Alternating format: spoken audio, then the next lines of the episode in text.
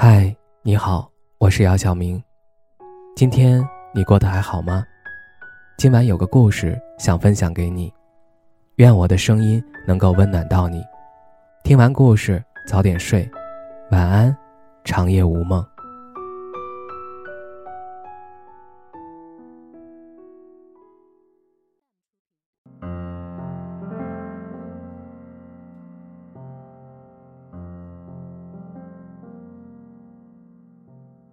很多时候，人是被自己想象出来的困难打败的。会不会有很多障碍？这个根本不可能实现啊！要是失败了怎么办？擅自放大困难，提前对结果做悲观的设想，几乎是一种对自己的恐吓，会制造出另一种焦虑，让人陷入干脆放弃好了的漩涡。结果就是你在行动之前就望而却步了，而问题本身依然悬而未解。想的太多就容易丧失行动力。如果非得等到一切完美就绪才开始，那我们可能永远无法开始。迷茫不定的时候，与其一个劲儿担心这担心那，不如直接去做吧。做着做着，可能就有答案了。也许的确会有困难，也许并不能保证一定有最好的结果，但至少在向目标靠近。而且，请相信，只要努力了，结果真的没有想象的那么坏。有人说，如果在迷茫期和低谷期提升自己又毫无头绪，不知道该怎么做，去做这两件事儿一定不会错：读书和锻炼身体。身体健康了，意志力才不会消沉，而读书则是一个通过阅读不断理解自己、理解世界的过程。全世界最伟大的智者们，用他们毕生的智慧，不断触发你的思考，让你获得沉静下来的力量和面对困境的勇气。哪怕不能立马帮你解决眼下的难题，也会一点点安慰你。滋养你，改变你，塑造你，带给你内心的笃定和思想的丰厚。这种笃定，助你驱赶迷茫；这种丰厚，帮你对抗平庸。心之如何，犹似万丈迷津；遥亘千里，其中并无舟子可渡人。除了自渡，他人爱莫能助。人生如汤江过海，多数时候只能自渡。那些迷茫、不知何往的时刻，书可作扁舟，渡你过江海。不知道大家有没有听过这句话？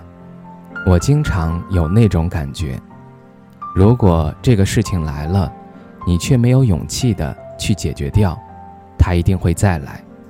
生活真是这样，它会一次次的让你去做这个功课，直到你学会为止。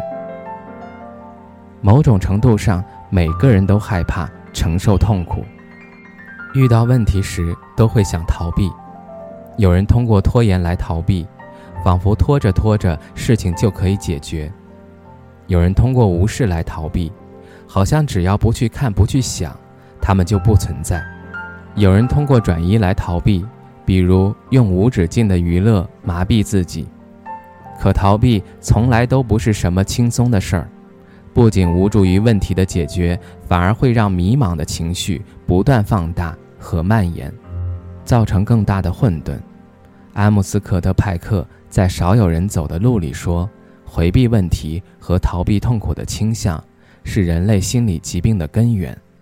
勇于承担责任，敢于面对困难，才能够使心灵变得健康。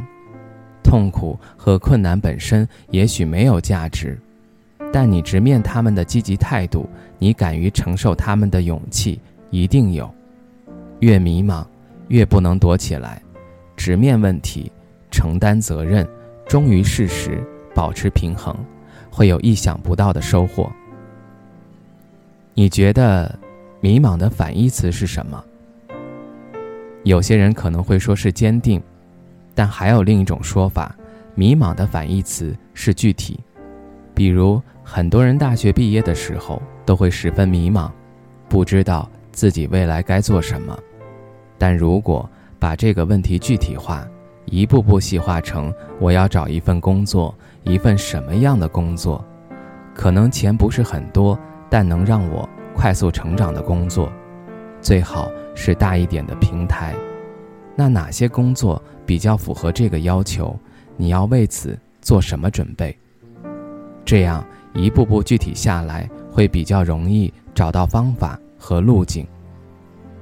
迷茫是一种空泛的、说不清楚的。